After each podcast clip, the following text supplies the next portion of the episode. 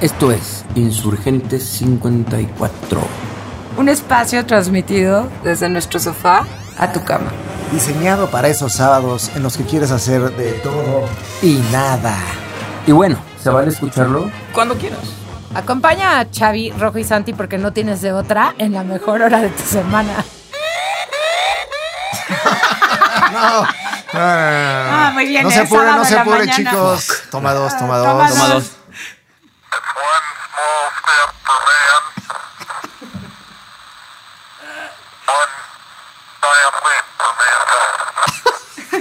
Es un hecho que somos hombres y somos un programa de toma dos. O sea, tuvimos que grabar dos veces para hacer un capítulo y tuvimos que poner dos veces un efecto para empezar el programa de Insurgentes 54. Segundo programa de Insurgente.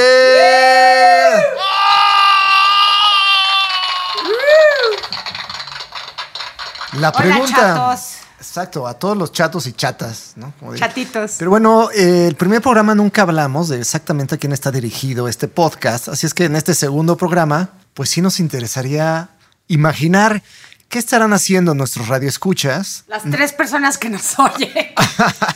Y siempre pensamos que el sábado, cuando te despiertas, pues hay personas que llegan, supongo que estarán un poco agobiados con los saltos de sus hijos en la cama, otros que estarán haciendo ejercicio, otros que estarán después de la pandemia, ya se les quedó el toque de estar limpiando la casa. ¿Qué están haciendo nuestros radioescuchas? Lo este que sí sábado? sé es que se están levantando temprano. ¿Por qué nos levantamos temprano? Eh, así llegues tarde, no te llegues tarde. ¿Qué pasa? ¿Qué pasa, Rojo? Te A estás mí, empezando a, a- a mí ya me pasan dos cosas. Eh, entre semana me cuesta mucho trabajo despertarme temprano, pero el sábado no hay falla. Siete y media estoy con el ojo abierto. Y si el día anterior me eché unos drinks, valió verga. Así, o sea, desde las seis y media estoy con el ojo abierto y no duermo. Ya. Pues yo con ni, con ni con melatonina, da igual. Me levanto No, o temprano. sea, yo tomo ribotril. Un saludo a los. a- a a- o sea, yo tomo ribotril. Me encanta porque, porque Rojo siempre le manda saludo a los pachecos, a los ribotrilecos. Ajá. Esa que escucharon no es Montserrat, es rojo. Es rojo, exacto. Y el que estaba hablando es Santiago. Yo soy Xavi. Y Xavi, el azote del sur.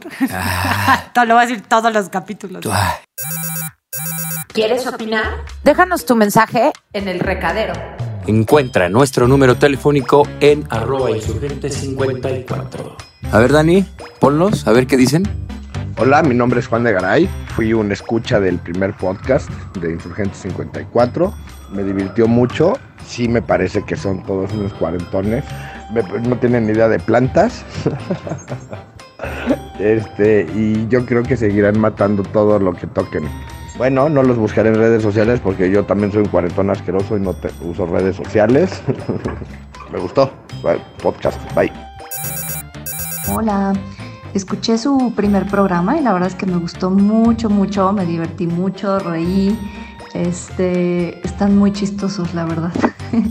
les quiero, les quiero hacer una solicitud y les quiero pedir que porfa armen una, una playlist en Spotify con todas las canciones que van poniendo en el programa, porque habemos personas como yo que estamos en nuestros eh, late 30s y que nos la pasamos escuchando música como La Vaca Lola, La Vaca Lola tiene cabeza y tiene cola. Y pues creo que está padre que escuchemos otro tipo de música, buena música y que vayamos también inculcándole buenos gustos musicales a nuestras crías. Entonces, ojalá que tomen en cuenta mi solicitud. Muchas gracias, Insurgentes 54. Pero, pues bueno, ya nos escribirán al 55 19 21 52 28. Mándenos sus mensajes, sus, sus mensajes de voz. Arroba insurgente 54 en, en IG. En I- IG. IG, exacto. ¿Qué es el IG, Santiago? ¿Qué es el- sí, Santiago así de, ¿qué es IG? Y yo, Instagram. O sea, qué oso. De plano, la tecnología no es lo mío. Y bueno, pues a lo mejor también están en martes o miércoles ejercitándose, 5 de la mañana, preparando el triatlón. Tráfico. También, también. Tráfico. Es un programa dedicado para acompañar ahí de fondo las actividades cotidianas. Pero si es sábado, pues mejor. Ok, Mariano. Empezamos. Y un saludo a, a A Mariano, Mariano. y a todo su kit y su. ¿Tú crees que nos va a seguir? De ¿Nos va a seguir Mariano? Pero Mariano no era el de la muchedumbre. El de la muchedumbre era el otro este. que Mariano es un cuate que, que tiene un es programa como de cinco Es que- horas. Sí, pero ¿Qué ese habla lee así? Ese es el que lee poemas y pedazos de novelas. Dani lo conoce, seguro. O sea, Dani lo cuenta- conoce. Dani nada más está riendo Dani- así como de no, yo soy Dani un profesional Cannon. y no tomo mientras trabajo Un y no hablo de Dani mis Cannon clientes. en este segundo programa, Bravo, por favor. bravo, bravo. Dani. Cannon, el hombre que olvida cables cuando viene a grabar. Perfecto, muchísimas gracias. Pobre, se puso rojo otra vez. ¿Cómo se llama el individuo de la muchedumbre? José, María- me porque sí, fue. ya me acordé. Mariano es muy Mariano. Sí, y es el que lee Este, novelas. al Y la muchedumbre, ¡wow! Era un tetazo, Estos güey. güeyes no hacen radio. Oh, Que según yo ya lo corrieron porque hizo algún escándalo en la sección chismes. Lo tendré listo para Bueno. otro capítulo. este, si se acuerdan, sí. avísenos y si nos acordamos les diremos. Sí, por favor, alguien dígame cómo se llama. Pues gracias por estar en este segundo capítulo. Ahí estamos. Y vamos a empezar con un tema muy Candente.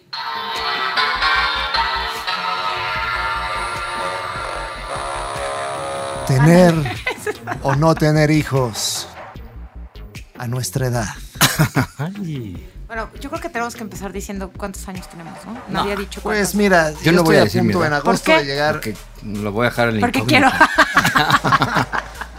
No, yo sí, Algunas canas, algunas canas. Yo ya sí estoy empezando a tener canas a mis 44, casi 45 Entradas bien años. entradas. Y está padre hacer proyectos así a la mitad más o menos de tu vida, más promedio. Pero bueno, regresando al tema, tener o no tener hijos. La realidad es que desde hace un par de años, yo creo que pasando, entrando a los 40 más bien, pues en todas las reuniones de amigos surge la pregunta. Aquí en este grupo hay el más guapo Chávez, si tiene hijos. La más guapa, la señorita Red, no tiene hijos. No tengo tampoco hijos. pareja. Y yo tengo pareja y no tengo hijos. Y siempre está el tema de el famoso reloj biológico. Tic-toc, tic-toc. Y si quieres o no ser madre o padre. En lo personal, la realidad es que no me mueven absolutamente nada los chamacos. Y sí creo que a lo mejor es un tema de, de, pues, egocentrismo mío. O sea, sí creo que hay que dedicarle y admiro profundamente a los papás porque es mucho tiempo el que hay que estar ahí eh, con ellos. Y, y pues también supongo que hay un tema biológico que a mí no, no se me ha despertado en absoluto. O sea, yo veo a mis sobrinos y me encanta estar con ellos, pero no, no es un tema como de los niños ya vienen. Incluso trabajé en un campamento para niños. Lo que más disfrutaba era ir, por ejemplo, a armar las actividades para los niños. Pero las dos veces que me tocaron los niños, yo decía, ¿y ahora qué hacemos con estos chamacos? no? Y luego sí te diviertes. También creo que si llega el momento de adoptar, porque sí creo que si llegamos a tener algún chilpayate, pues eh, habría que adoptar. Ese es otro tema interesante. ¿Para qué seguir trayendo chamacos cuando Pero, hay ¿cu- ¿cuántos años tiene tu chica? 47. Ya sí es un tema de, de que creo que no va, no, va, no va por ahí. Y la verdad es que hubo un momento en el que si pensábamos en que la adopción era una opción para no estar trayendo más chamacos, creo que se podría prestar para todo otro programa sobre si la sangre es este, si los hijos tienen que ser de sangre o no. Creo que es un Yo- tema distinto, pero bueno, ustedes que una son pregunta bien difícil que muchas veces no nos las hacemos y- y ya hasta que nace tu hijo no te la haces. Y yo primero se los voy a hacer, que es ¿por qué tendrías hijos? Yo por qué tengo hijos, ¿por qué tendrías hijos? Que es, es bien, a veces es rutina, a veces es por la pareja, pero, pero a ver, ¿por qué tendrías hijos? No, o sea, yo le estoy pagando mil pesos a una psicoanalista para que me ayude a contestar la pregunta. Pero para eso estamos aquí con Mariano. Exacto. Pero- No, no, o sea, Pero ¿cuál es? ¿No sabes por qué no quieres o sabes por qué te gustaría tener? no. hijos? eh, O sea, yo Más hace- a esta edad, a los yo hace un 40 y par de años, yo tengo 42 años. Ok, yo no sé puedo decir. Y TikTok, hace. TikTok, exacto. No, y además es el TikTok que no tenemos el efecto. No, Decía oye, reloj, pero no. Hoy nos da una, la máquina de Javier. Eh, no, o sea, yo creo que son dos cosas, el reloj biológico y el reloj social, que está cabrón. Pero esas son las ¿No? razones. Esas, esas No, no, no. Las, lo que te impide, pero la razón por la cual quisieras tener hijos. No, no, no, no es que me lo impida. O sea, más bien es como que hace un- algunos años, 10 años, este, estaba como muy convencida de que al llegar a X edad, antes de los 40, iba a tener un hijo sola o acompañada. La verdad es que económicamente no planifiqué absolutamente nada, ¿no? Y para mí era como muy sencillo decir, sí, a huevo, voy a tener un hijo. Se acercó el, el deadline que me había puesto, que eran los 40 años, ya lo pasé y sigo preguntándome, bueno, quiero realmente, porque me pasa un poco lo que Santiago, ¿no? Tengo muchos sobrinos, los amo, los hijos de mis amigos, los amo, pero ya llegué a un punto en mi vida en el que no estoy tan convencida de querer tener, y yo sé que voy a levantar espinas y, y ampollas y me van a gritar y... De tus amantes. Pero es, no, o sea, déjate mis amantes de, de mis amigas, ¿no? O sea, no sé si quiero tener una carga económica, porque los niños, o sea, la descendencia, desafortunadamente, es una carga económica que en este momento no sé si estoy dispuesta a asumir. Y que además coincido con Santiago en, tampoco sé si el mundo, qué serios nos vamos a poner, es un lugar adecuado para seguir trayendo descendencia. Pero por el otro lado, la verdad es que sí estaría padre tener ahí a alguien con chinitos, ¿no? O sea, Rojito, este, por favor, sí, ya. sí, sí. No manos al fuego, Rojito. Mora- moradita y azulito Ajá, vengan. Ajá, y entonces el, acaba de ser el Día de las Madres. Y entonces eh, eh, a esta edad me topé como con una reflexión en la que... Y leí un libro que les quiero recomendar que se llama La hija única de Guadalupe Nettel, que justo trata el tema de la maternidad, ¿no? De debes, no debes, qué pasa si no quieres, qué pasa si conscientemente decides no querer no. O sea, no es algo que nomás sucede porque no encontraste pareja. Entonces, el 10 de mayo eh, puse un mensaje en redes en el que dije feliz día de, de echarle en cara a todas las mujeres que no tenemos hijos, que nunca vamos a ser capaces de conocer el amor puro, incondicional y verdadero. Entonces, sí. Qué rudo eso. ¿eh? Está Tú, cabrón. Santi, ¿por qué, ¿por qué tendrías y por qué no tendrías hijos? Yo, yo creo que tendré hijos porque debe ser divertido. Y, y- y lo que he tenido, digo, no me vayan a acribillar, lo que he tenido son perros. Pero me gusta. Otro tema, el, otro el tema, hijo perro. otro ¿no? tema. Los perrijos, ocho. los Los perrijos. perri- perrijos. No, pero, perrijos. o sea, ver, pues, ver cómo crecen, estar con ellos, divertirte con ellos. O sea, no conozco una sola persona a la fecha que no me diga que tener hijos es lo mejor que le ha pasado Es eso en la vida. digo. Entonces, pues debe ser muy chido. También hay personas que quieren ahorcar a sus hijos, lo cual, pues también, Es este, a nivel de- de, sí, a nivel de fábula y de imaginación debe ser delicioso poder voltearlos a ver y disfrutarles, arrancar la cabeza, quemarlos. y con eso decir, ah, ya me lo imaginé. Ahogarlos en el excusado. ahogarlos. Yo siempre he dicho que sería, o sea, tendría dramamines y sería de los que los sentaría en la estufa para que se durmieran con el gas a toda madre. Este. Híjole. Con lo, declaraciones. con lo rico que es leerle un cuento y que se queden dormidos. Exacto. También. Fíjate. Yo, yo les daría dramamines. Yo, yo voy a tener que ser la contraparte, lo sé. Exacto, Tú- esto, Hoy, hoy no los Pero- tengo, yo creo que más por el tema económico, porque siempre dicen que los niños traen y ves por dónde. Y es- aunque y es sí, Y que verdad. sale, ¿no? Entonces, Sale, yo me he dado sale. cuenta que probablemente eh, no soy tan, tan alivianado como, como lo soy, porque veo los hijos de mis amigos y de pronto los pon- les pondría un casco todo el día, porque estoy como diciendo, puta, se van a caer, ya se va a romper la madre. Entonces, mis hijos también creo que vivirían con un casco. Los padres dicen que te vas alivianando, ya el tercero ya es como de, güey, no se va a caer por Yo, las escaleras. creo- a ver, es, es un hecho que hasta hace 20 años, yo creo, hasta nuestra generación, y la generación millennial ya lo tiene más admitido, no nos preguntábamos, y empecé un poco el debate, es, ¿por qué tener hijos? Yo me lo pregunté casi casi después de tenerlos, y era como, a veces te va llegando, exacto, te va, te va Saludos llevando... a amigo ya. No, pero, o sea, quiero decir, te vas preguntando, sucede y sí. Sí. ¿Es, es lo mejor que te puede pasar en la vida? Sí. ¿Es el amor más grande? Sí. Pero hoy en día es la primera vez que la gente se pregunta por qué voy a tener hijos. Quiero decir, en las cavernas y en tal, pues es que no había tele y es que no había nada que hacer. Hace 50 años es que si no tienes hijos no vas a, dejar tu legado. Tal. Pero ahora ya da igual. Entonces, ahora es la primera vez que yo creo que te preguntas por qué voy a tener hijos. Y yo, eh, en algún momento, y lo digo, me di cuenta del por qué lo quería, pero ya lo sabía, nada más no, lo- no me lo había aclarado. ¿Y cuál Fue es una la- cosa de... ¿Cuál es la respuesta? Sin miedo, sin miedo, Chavi, aviéntate.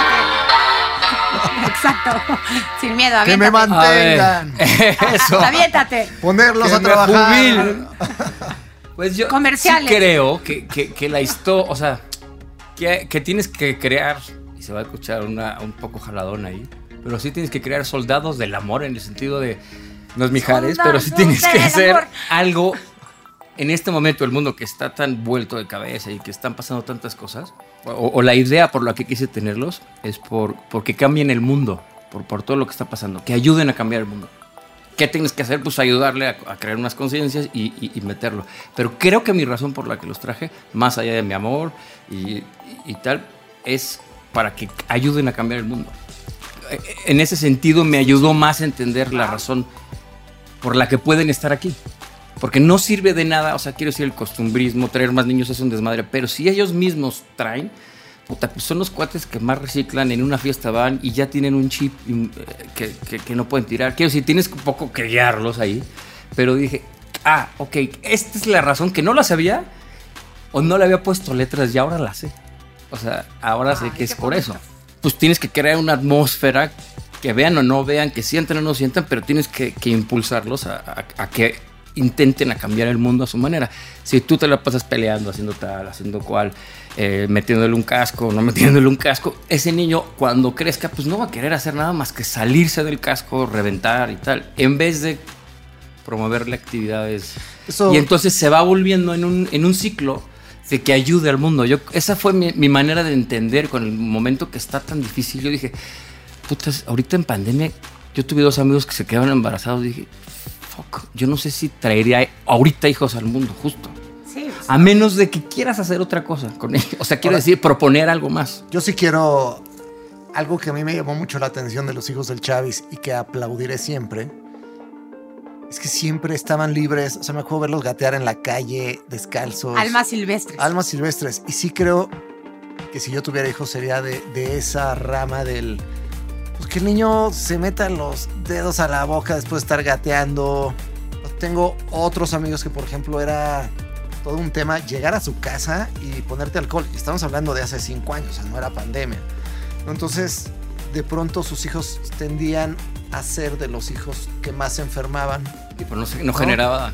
Entonces, pues yo sí creo que sería papá libre. Una de las cosas que también Yo creo que sí estoy, quiere, Rojo. estoy en una de Ya van varias, ¿eh? Ya van varias. Se las ha soltado ahí de ponerle el casco. No mames, este güey sería. este, Yo creo que sí se anima. Yo, Sí, o sea, yo, yo, no, sí. yo no he tomado una decisión. O sea, la verdad es que. Y tampoco estoy No, yo- peleada con tener hijos. Sí me parece excluyente que, que las personas con hijos crean que las que no tenemos hijos, eh, pero ese es tema de otro programa, no somos de alguna forma, y sobre todo en mi caso como mujer, ¿no? Que no nos hemos completado o no hemos cumplido con una misión, Eso es ¿no? una- o sea, eso ese es, una- otro eso tema. la verdad Ay, es que está cabrón. Eso, eso es un pero mito. pasa, y, pero pasa. Y O sea, además, hay una cuestión que es.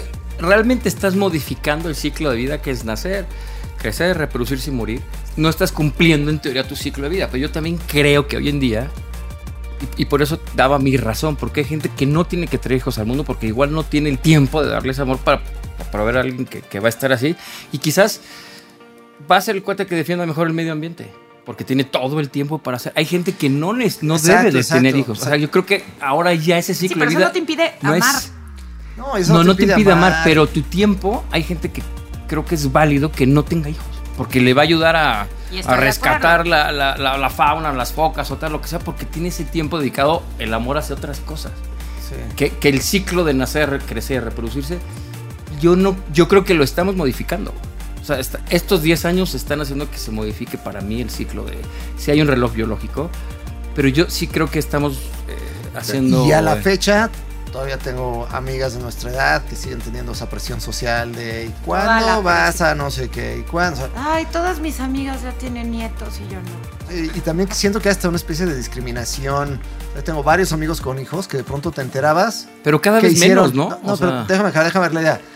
Que te enterabas que es que hicimos una fiesta y solo invitamos a los que tienen hijos. Porque te vas a aburrir. Y yo, pues, pero ¿y por qué toman esas decisiones sobre Sí, A mí me pasa todo el Porque pues güey, no, no porque no tengamos hijos, no quiere decir que incluso me puedo ir a divertir con tus hijos. Dani, ¿vas a tener hijos? ¿Tú, tú super millennial? Tan, Ya, que hable, ta, que tan, hable. tan, tararán. Pero Su novia lo está escuchando, ¿ah? Sí, Saludos, novia de sí, Dani Cannon. Está un poco comprometida la información. no, no es cierto. O sea, todos los puntos que dicen los comparto, pero lo que más me preocupa a mí de tener hijos o no es el medio ambiente. Es a qué mundo los estoy trayendo. Con este problema que hemos tenido de la pandemia, va a haber más y más y más y más. A mí, sinceramente, de todo, de todos los aspectos, eso es lo que más me preocupa a mí. Está cañón. Y más si nos quedamos, por ejemplo, en esta ciudad que está tan contaminada y todo esto. Eso es lo que a mí me preocupa en realidad de traer un hijo al, al mundo. fíjate que Pero dijiste algo muy ahí. fuerte. Si yo tuviera hijos, eso sí lo tengo clarísimo, no me quedaría en la ciudad. Yo quiero retomar nada más rápidamente así, lo, que, lo que dijo Dani de unos datos. El 10% de la, de la población millennial decidió que ya no va a tener hijos. En cambio, con nuestra generación. Y esto va, creo que por, por esos temas. Economía, que lo decía Rojo, la libertad, responsabilidad y cambio climático. Son como los puntos que dicen, no, no voy a tener. Yo creo que en el caso que lo tienes, ya te va. O sea, si ya decidiste tenerlos, los cuatro puntos esos te super, o sea, rebasa todo lo que dices. Pero, pero yo entiendo hoy en día que si no cumples el cambio climático, es que es algo bastante gordo ahora, eh, que te afecte.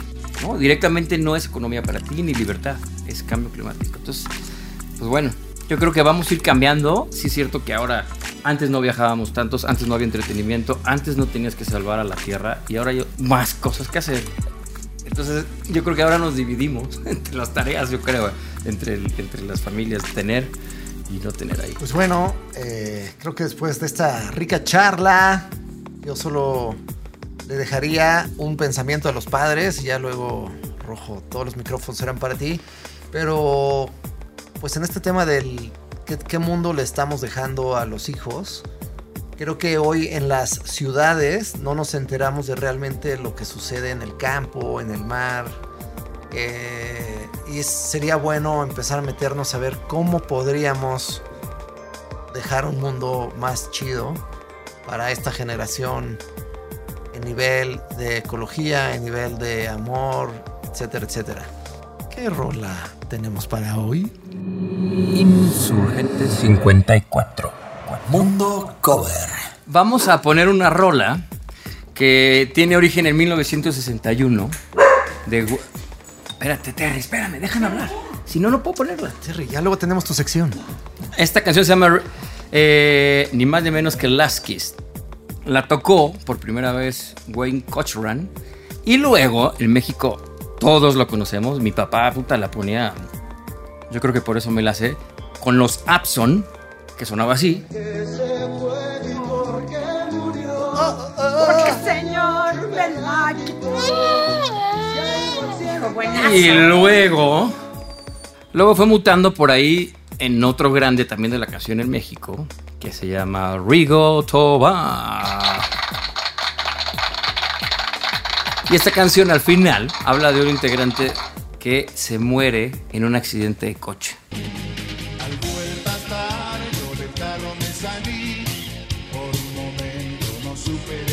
Me la esperaba tropical. Está bastante rockera esta versión de está Last de- Kiss. pensé que era Laureano Brizuela. O sea, Sí, yo- yo- parece. sí. Podría ser. Y de última les voy a poner, antes de poner la, la- la versión que quiero, de una, una chica que le gusta mucho rojo, yo lo sé. Gloria Trevi, el último beso.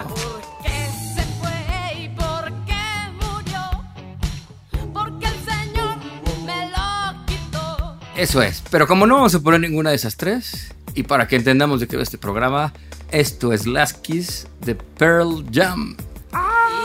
¡Au! Dani, échala.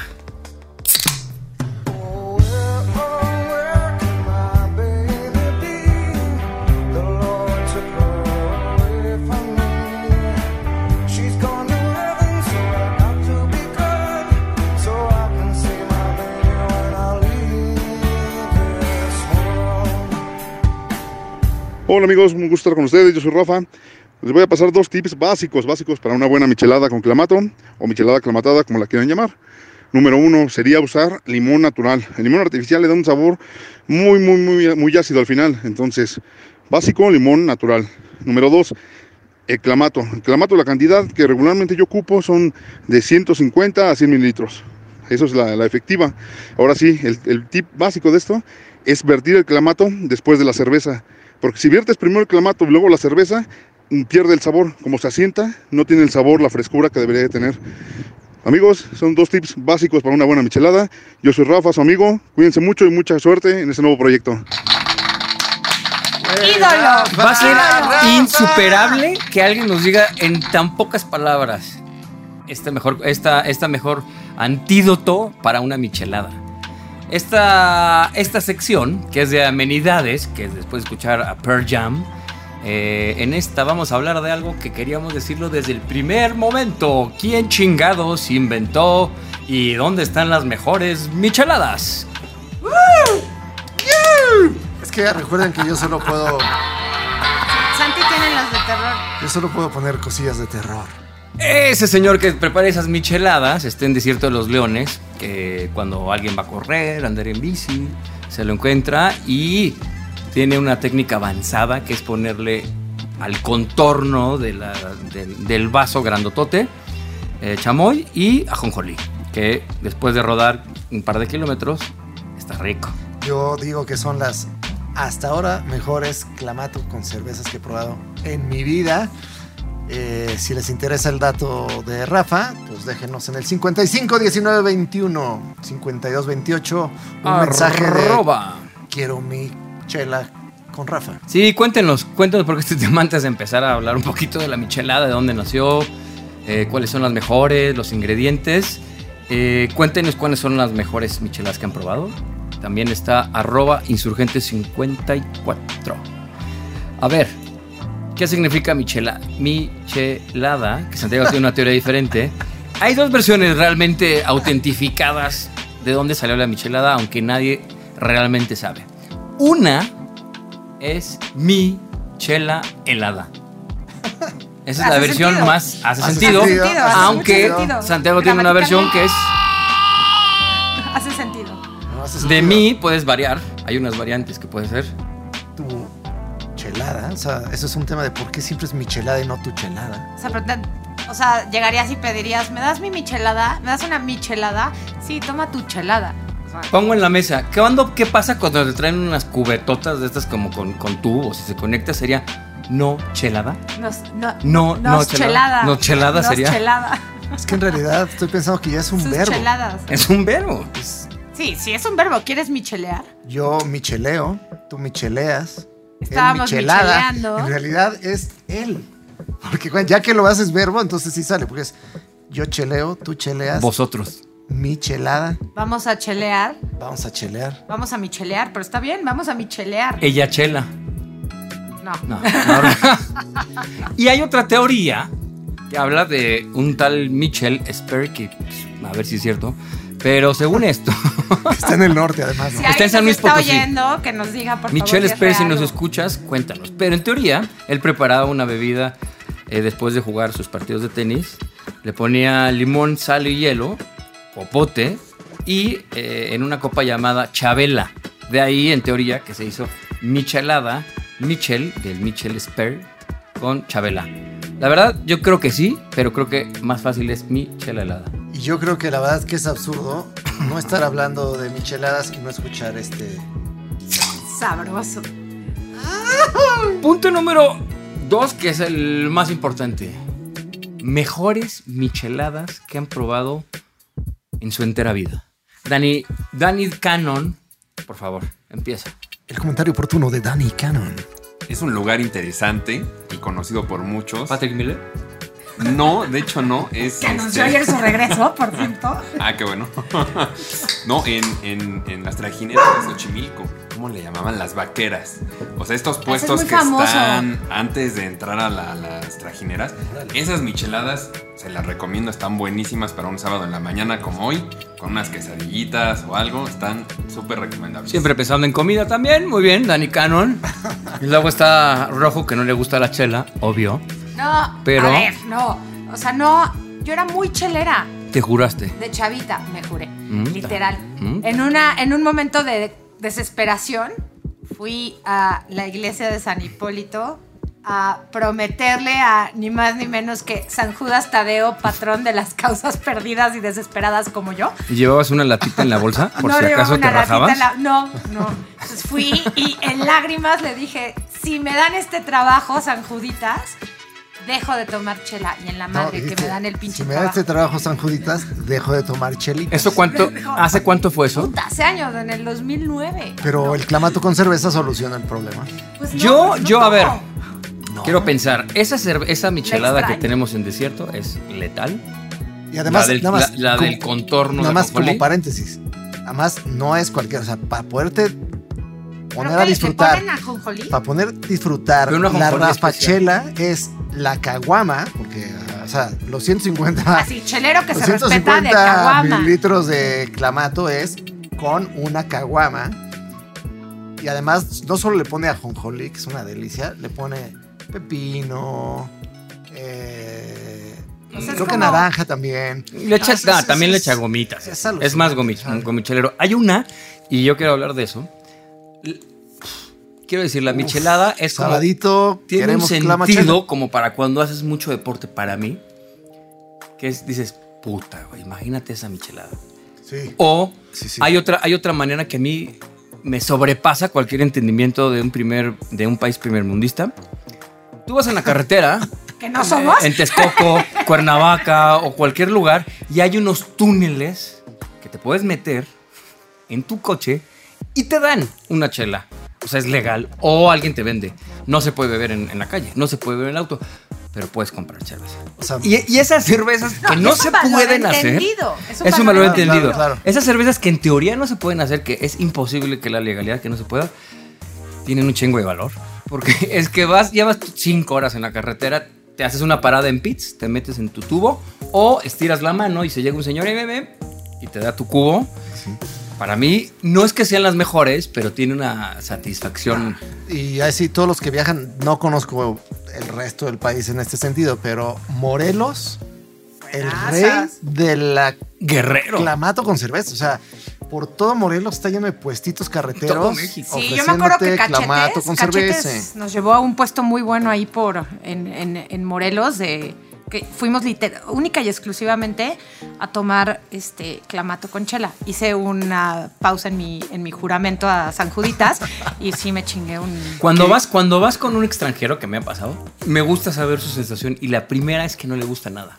Porque no entienden, es como si tomaras, que me han dicho, es como si tomaras carne fría. Son jugo de carne fría. Es así, eh, con algunos amigos, no, güey, esta es la mejor bebida. Pum. Sucede casi siempre que tienen como, "Mm, rico. Pero no lo entiendo. Cuando ya tiene el, el, este, cuando prueban la segunda, en otro momento, empiezan a agarrar. Pero, pero es una Ah, bebida, es una bebida difícil, es una bebida difícil para un extranjero. Pero es pero difícil Pero de ya cuando. Pero yo creo que entender. como europeos, ¿no? Y sudamericanos, porque en Estados Pero, Unidos es pues, que a ver, toman si a ti de Bloody pro- Mary. pero sí, pero cuando alguien te dice, mira, te vas a tomar, porque el clamato es en la playa. no, no solamente es el jugo de tomate, ¿no? Si tú dices, no, pues es tomate con chela, pero en realidad el clamato tiene también todo este, esta onda Almeja. de almeja. Entonces ya cuando tú le dices, te estás tomando Un caldo o sea, frío. exacto, una especie Pero- de mariscos con jitomate y cerveza. Corríjanme si estoy luego equivocada. lo prueban y se vuelven Radio adictos. escuchas, el clamato es de Estados Unidos. Y en Canadá. No, pero la, ori- original, fíjate, aquí lo tengo, la original. La michelada Tiene no. cinco, sí, la michelada original tiene 5 onzas de jugo de tomate. No es clamato. El clamato, alguien se puso pilas y lo agregó, pero la, la original, que es en los 70 con el señor, el, el, el- el- Mitchell, escucha, si- tenemos- si, tú nos escuchas, Mitchell, corrígenos, si tú lo sabes. Si Pero fue con jugo Saludos de a San tomate. Luis Potosí. Exacto, que no escuchan mucho por allá seguramente. Seguro, mira, No, pues, espero oye. que mi primo esté con una michelada en la mano escuchándome. No, y luego aviéntate que además, eso solo estamos hablando del clamato con cerveza, pero la realidad es que una buena michelada también trae no sé cuántas salsas, ¿no? Entonces, Ahí viene, o una sea, cerveza, una onza de jugo de limón, cinco onzas de jugo de tomate, salsa inglesa, cuatro cubos de hielo, poner sal en la boca del vaso, y agregar hielo, vertir los jugos y salsa inglesa, revolver se me antojó. y disfrutar. Eso dice... Se Y nos, falta, y nos falta el chilillo. Nos falta también ahí la Valentina. A mí la neta es que ya la gomita me parece un poco un exceso. A mí también. Pero a veces está rica. Pero tengo que reconocer que en el estadio de béisbol sí hacen unas hacen unas ahí con unas gomas que sí siento que para cualquier persona es un shock cultural ver una bote de chela, un vaso de chela con gomitas adentro. No, es cuando vino la NFL, en el, fui al, al partido del NFL de, lo- de Kansas City y salió poca madre, la NFL dijo, güey, wow, pero no entendemos una cosa. No entiendo por qué pasan vendedores todo el tiempo que una, este, una sopita, una michelada, no ven el partido. Y les puso como una multa al Estado Azteca de, güey, no pueden vender micheladas, no, no pueden pasar tanto pedo. O sea, no puede ser así. El merengue, el merengue, El merengue. el No, merengue. o sea, yo sí hay Es yo sí hay- cultural, sí es hay un cultural. término que yo extraño muy fuerte de los eventos masivos, que es el. ¡Chelas! No, y además los de las chelas son unos héroes, güey. O sea, van entre una multitud de 20 mil cabrones amontonados, sudados, etcétera. No se les cae cambio. una chela, güey. Además te cobran, cambio. así sacan el billete, bajan la chela, están a las vivas de que nadie se chingue una. O sea, son mis héroes los cheleros. Pero, Y ahí está. ¿Qué me dices del helado que no se derrite de Ciudad Universitaria? Eh, Ese es su tema, ese es tema, Tema de otro, capítulo. otro capítulo. Bueno, de, de- del de estadio y de las casetas.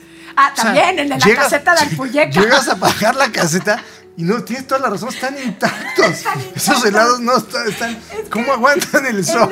En, en Ciudad Universitaria es, estás a las 12.30 del día derritiéndote viendo los pumas y el helado está entero. Es un De misterio. verdad, deberíamos hacer un Tema, libro o un tema de siguiente. filosofía mexicana, porque una gente, la- o sea, las personas estamos debatiendo sobre la existencia. No, cuando hay temas más cabrones cuál es la como mejor entender michelada del mundo. Sí, las hijos micheladas y los ¿qué más helados. da, Pero bueno, me ¿por qué no gustó esta combinación de hijos derrite hijos y- helado. y, romperlo. Y como no aguantamos más, de, de- de- o sea, una michelada, Dani, ¿no? Sí se puede romperla. Cheladita Ay, ay, con un poquito de música. venga. Ahí, Rojo, como no tenemos esa michelada todavía, pues danos sabor. Bueno, pues yo. este, Rolón. Yo en la, en la sección de si hay música nueva que valga la pena. em, les voy a, acabo de bautizar la, la sección yo. 2021. Música del 2021. Sí, si hay música nueva que valga la pena. O sea, siempre dices, "Ni hay puro reggaetón. Pues, ¿quién También dice hay eso? cosas chingonas. No tú, la gente. Haz una encuesta entre tus conocidos. No, Y no, sea- es que ya nada más oyen reggaetón. No, O sea, o, busca los 10 o Luis 20 Miguel. más escuchados en Spotify y es que lloras, te deprimes. Hay algunas cosas rescatables, pero bueno, justo de esas cosas, los 10 más escuchados de Spotify, les traigo una rola de una niña que se llama Olivia Rodrigo, que acaba de sacar su disco, que se llama Sour. Chelada Sour. Y este. Y, y escogí esta canción. ¿eh? Este no es el sencillo, no tiene ni video ni nada, pero yo la verdad es que escogí esta canción porque la encontré en Instagram el otro día y me recordó muchísimo una mezcla entre Alanis Morissette con Hall, con... O sea, la verdad es que me, me- me sorprende y me gusta que haya chavitas de 17 años haciendo música como esta. La canción se llama Brutal, escúchenla. Podrías haberla oído en 1996 y podrías haber sido fan. Y no, pues la niña viene de Disney, de, de High School Musical, ¿no? Y la está rompiendo con todo. Es el disco más vendido en Estados Unidos, el más streameado. Creo que lleva 580 millones de reproducciones en Spotify. Entonces, este, pues ahí se las dejo para que la juzguen ustedes. Olivia Rodrigo con Brutal.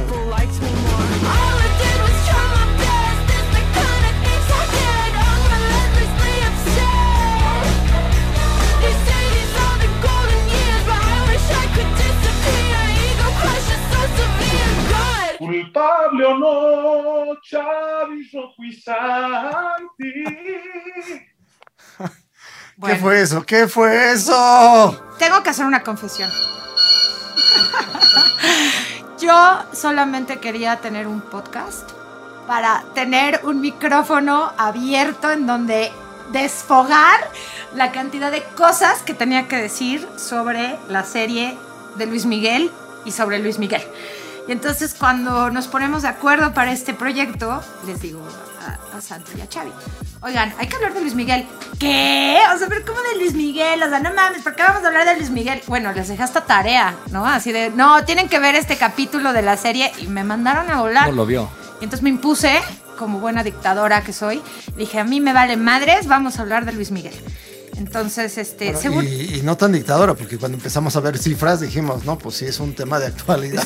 O sea, tienes que hablar de Luis o Miguel. sea, tienes que hablar de El Rey. No, porque De- podrás, podrás criticarlo, es un forever, ¿qué onda con su pelo de que parece de plástico? ¿Por qué está, por qué se metió al microondas a maquillarse? este, ¿por qué anuncia Uber Eats? ¿No? O sea, podremos criticarlo todo Ay, ¿tú, lo no, que ¿Tú quieras. no anunciarías Uber Eats por ese camarón? O sea, O no sea- mames, güey, no. Ah, Sal- voy a confesar algo, o sea, cuando... Por cierto, si alguno escucha de alguien que patrocina el programa. Sí, claro, estamos abiertos a los patrocinios, ¿eh? Exacto. O Pero- no, pero tiene, o sea, hay un punto rojo que dije, no, pues, güey, no nos queda de otro más que hablar de Luis Miguel. Tengo unos vecinos eh, que me encantaría que no existieran. Deben de tener, yo creo que veintitantos, y lo único que hacen es los fines de semana. ¿Veintitantos? Yo creo que veintitantos, porque Eso es interesante. pues ponen su fiesta. El problema es que vivimos en un mismo predio, los vecinos y yo. Y hacen sus fiestecillas de veintitantos años y acaban a las seis y media de la mañana o siete. Les vale madres el Qué tarde. convivio. En general, porque ponen la música a todo volumen. Pero la última vez que lo hicieron, hace una semana o dos, a las seis y media de la mañana, tratando de dormirme, estaban cantando chamacos de veintitantos años a todo pulmón Luis Miguel, güey. Un, no sé, es, eh, no sé si se acuerdan de este remix que tenía como de tres En o cuatro concierto, canciones en concierto. claro, bueno, pues lo cantaban a todo pulmón y decía, pero ¿por qué? ¿Por qué están cantando Luis Miguel? ¿Por qué no? Pues, ¿de ¿Por dónde? qué no? ¿Cómo resurgió? Y sí tiene que ver, creo yo, la serie de Luis Miguel, que ya tú nos contarás, porque tú eres la fan de Luis Miguel. Yo ya tenía pensado que por fin íbamos a enterrarlo. Y Yo pues pensé no. que eras fan más de Oasis. que revive. Te tenía, te tenía Y que más de. Oasis, Que Alanis revive. Morissette. es que tengo un lado muy oscuro. Luis Miguel, No, bueno, peor. Ricky Martin. Peor que Luis Miguel.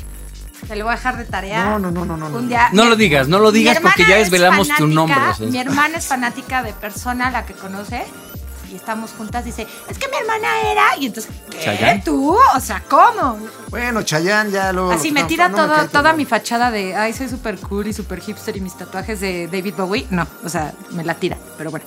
Estas fibras sensibles. El primer disco de Luis Miguel salió en 1982. ¿Cuántos años tenías tú en 1982? Ocho. ¿No? Tus vecinos ni siquiera eran un proyecto de vida, sus papás ni siquiera se habían conocido, los de Dani tampoco. Y ojalá tampoco se hubieran ¿No? conocido. ¿Los tuyos o los de tus No, los vecinos? papá- los papás de mis vecinos. Específicamente. Entonces, bueno, pasa que ahorita Javier nos va a contar un poquito más porque él trae más datos. Que Luis Miguel está en la ruina. Ah, eh, Luis Miguel yo creo que ha sido, eh, no me atrevo a decir que el artista más importante de México en los últimos 30 años, 40 años, porque siempre está ahí Juan Gabriel, que es este el divo y señor de absoluto de la cultura mexicana. Pero sí creo que ha sido una persona que por lo menos a nuestra generación pues la transformó, ¿no? Nos guste o no, nos caiga bien o no, coincidamos con su música o no, pues simplemente Luis Miguel vino y nos transformó. Y entonces en, en un acto que ahorita Javi nos va a dar algunos datos de desesperación, el, el artista más privado de México decide sacar una serie y contar según él su verdad, ¿no? Entonces sale la serie en el 2018 y se convierte en un trancazo. Ahora, quiero primero que me digan ustedes desde su punto de vista técnico qué opinan de la serie. Pues la serie está técnicamente, porque además eh, pues conozco al fotógrafo y al director, está impecablemente hecha. Ya eh, si es eh, el drama o no drama armado para algún tipo de público, pues también está hecho. Pero técnicamente es impecable. O sea, Hay una ver, o sea, cómo está el ambiente de la serie. ambientización. Eh, exacto, ¿no? O sea, los actores creo que están bien. eh, Hay una cosa que está sí, muy. esa parte es. es- Hay una parte que yo creo entre la primera y la segunda temporada que, que- que- que- que gana y pierde, que es la parte del antagonista y la premisa de, ah, van a encontrar a su mamá, ¡pum! Entonces es un subidón a nivel narrativo y luego va pasando su vida. Pero tú quieres saber qué le chingados le pasó a su Sí, mamá. ¿Dónde chingados está Marcela? Cosa que se pierde en la segunda temporada. Y ahí está, ahí está la onda de la segunda temporada. Que por cierto, y ya, ya no lo nombramos, y ahorita me acordé. eh, la persona que cantó al inicio de esta sección es Luis Rivadeneira, un gran amigo que le encanta eh, pues, cantar como Luis Miguel. Le encanta, es, Imita es a Luis fan. Miguel. No lo imita como canta, pero sí, sí, sí. ¿Se parece a O Luis sea, Miguel? me queda claro. no, que no, no, es, es un gran fan. Es un gran fan. No seas malagradecido, Santiago. Es, es un gran fan, Luis.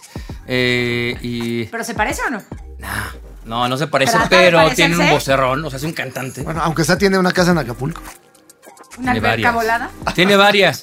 Y Anda él tiene una teoría. Él no es que tenga una teoría. Él, él dice. El, el- ¿Por qué le gusta Luis Miguel? ¿Escuchamos? Sí, porfa, para que pueda seguir hablando de...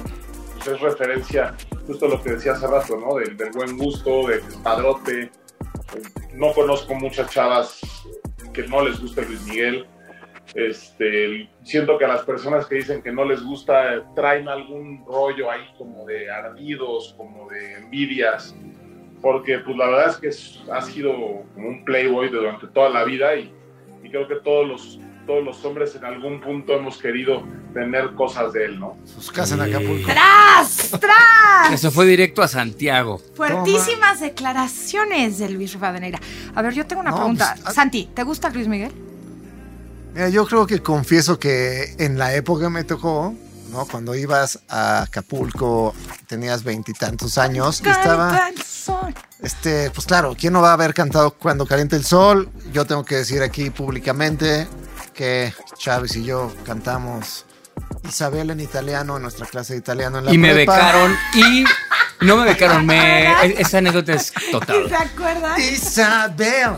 O sea, la verdad es que, mira, a mí, a mí hay varios temas que, sobre todo con lo de la serie de Luis Miguel, hay varias cosas que me llamaron muchísimo la atención, porque a nosotros nos tocó, pues, la, la, la época dorada de Luis Miguel, ¿no? O sea, sí nos Claro, tocó claro. verlo en el- la cima del poder, ¿no? En la cima del pinche decían, poder. no, y- si vas a Acapulco al baby, Sí, igual y te igual y a te lo Miguel. topas, ¿no? Y además eran nosotros así, literal, dábamos vueltas cuando íbamos a Acapulco en coche por las brisas, así para ver si veíamos a Luis Miguel, o sea, era así, o sea, A ver, y, un poco recuperando las palabras de Luis, de nuestro amigo que pone. Ajá, yo pensé que de Luis Miguel. ¿Qué es? Es que es Luis, Luis, Luis, Rivadi- Luis Rivadeneira, ¿Sí es un Luis nombre o se Miguel. lo cambio? ahí sí, lo- ahí sí es un hombre. Pero podría ser, eh, güey, ¿Qué se lo va a tal- qué tal preguntar. que se lo cambió? Ota, pinche. Nomás pa- Bueno, Se llama Ramiro. lo que dice pero- es, y eso se lo pregunto a Santiago. Todo, o sea, aunque, no, aunque como persona puede ser tal o cual, en algún momento, a esa edad, cuando tenías 20 años y sacaba 20 años y tenía todas las modelos y tenía el yate y su casa en Acapulco, y lo que él dice, quisieras haber tenido es su vida, ¿no? Sí, o sea, nadie va a olvidar esa toma de las pompitas asoleándose. Sí, eh, cuando en- calienta el cuando sol. calienta o el sea, sol, o sea. Y luego sale el burro Van Ranking y vale madres, ¿no? O sea, O nunca vamos a olvidar cuando se aventaba en paracaídas con el ejército mexicano. tú, la misma. Sí, no, o sea, ¿y cómo no, nos engañó a ver. de que se había cortado el No, pelo? de acuerdo, de acuerdo, de acuerdo. o lo sea, cortó? se lo merece. eh, pues, ¿qué ¿Que se mereció una sección en este programa? Pues, Claro. Se mereció la ¿O sección. estás todavía ahí, sí o no?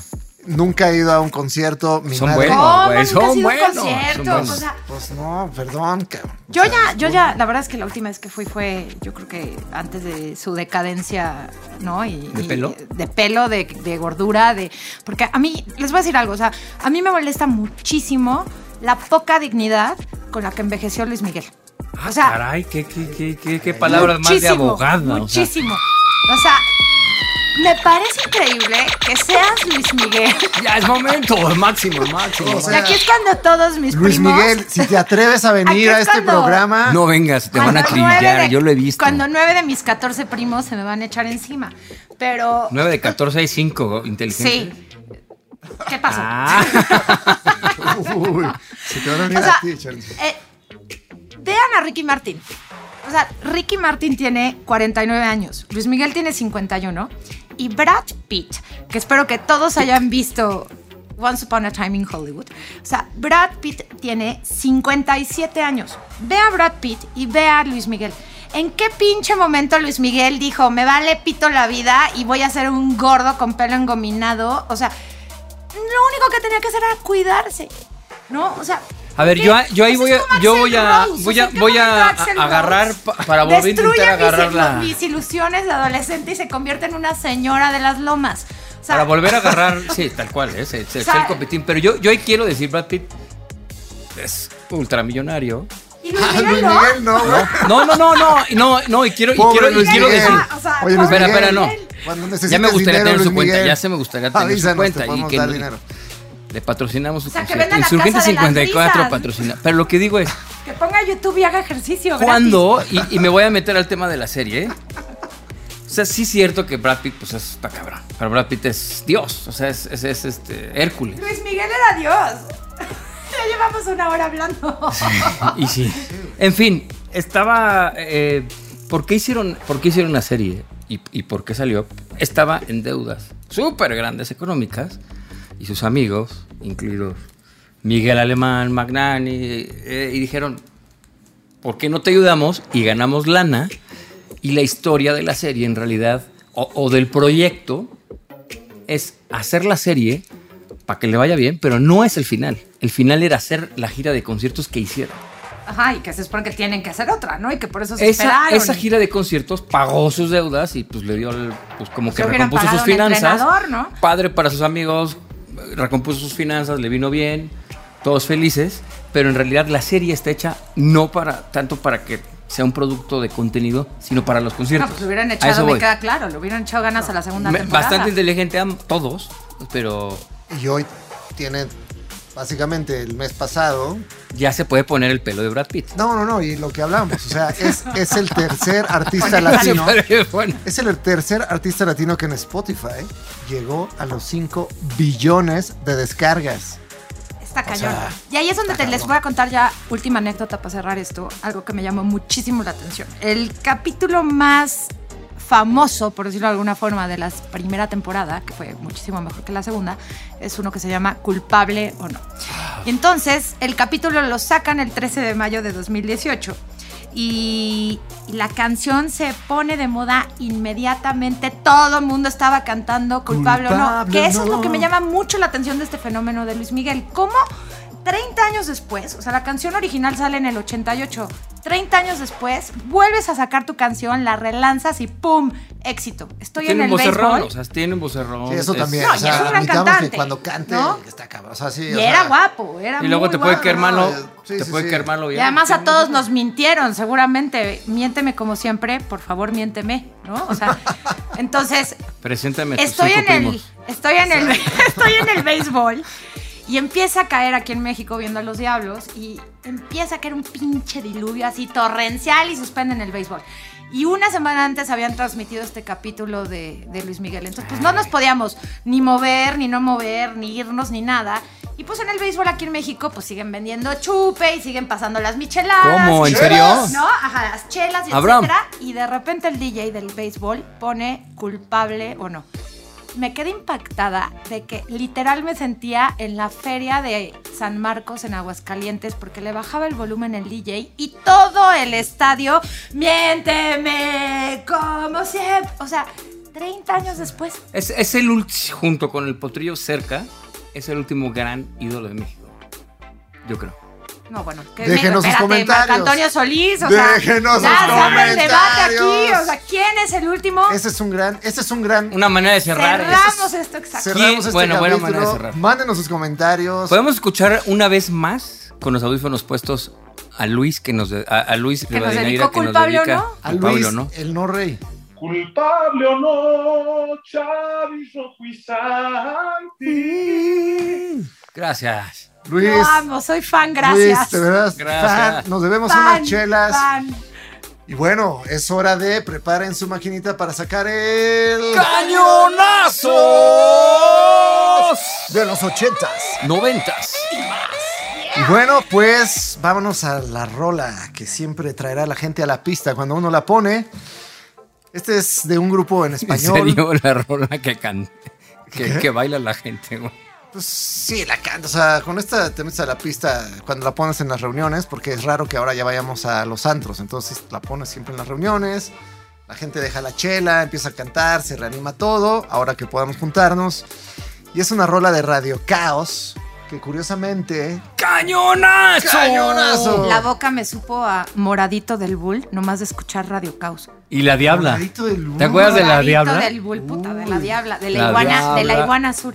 El ideal. moradito del bull. Bull, bajando las escaleras Ajá, para ajá. la pista. Ajá. Y así, dándole un traguito en tu popote a tu moradito. a los- Chepe, ¿me dejas entrar? Somos dos. No, pero es, no, pero, ey, ey, ey. Pero- Hasta entre los tinacos hay razas, era Charlie. ¿Qué pasó? Oh, ay, ay, puta madre. Pero- Hasta en- hasta entre No los tenías el pelo rojo, güey, no manches. Bueno, chicos, ya me gustaría nomás decir que algo de lo que está muy padre de esta banda, que obviamente escucharemos Botas Negras, que fue el gran hit, pero el nombre de, de esta banda internacional, porque además ellos eran de Estados Unidos, aunque tenían un chileno, un mexicano y un LA guy, eh, Radio Caos viene del segundo álbum de solista de Roger Waters que se llama Radio, Radio K-A-O-S. Entonces, eh, curiosamente, las dos rolas que he presentado en este podcast, pues una fue Hey You la vez pasada de, de Pink Floyd. Y me encanta ahora presentar Radio Caos. Quítate el humo, brother. Quítate el humo. Aunque antes de, antes de presentar la canción, cuando estábamos pensando qué rola poner, Rojo dijo, pero ¿y estos güeyes qué otra rola tienen? Además de botas negras, Y aquí me van a volver a acribillar. como que se conozcan. Entonces les vamos a poner el coro de la otra canción que hizo que esta agrupación del 92 fuera famosa. Canten con nosotros. No lo puedo creer.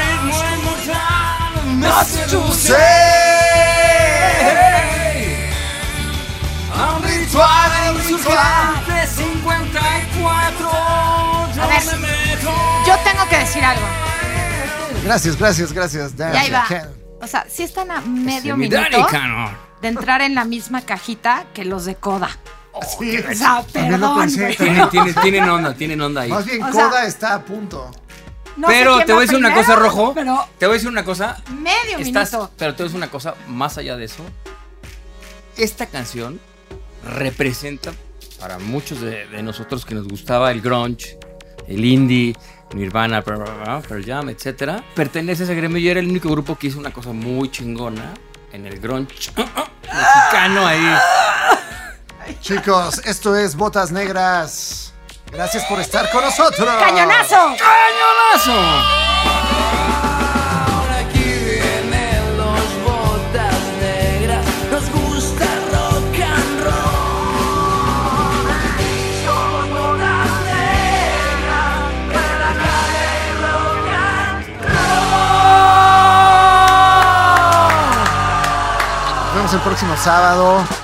Hasta aquí, Insurgentes 54. Síguenos en Instagram, arroba insurgentes54.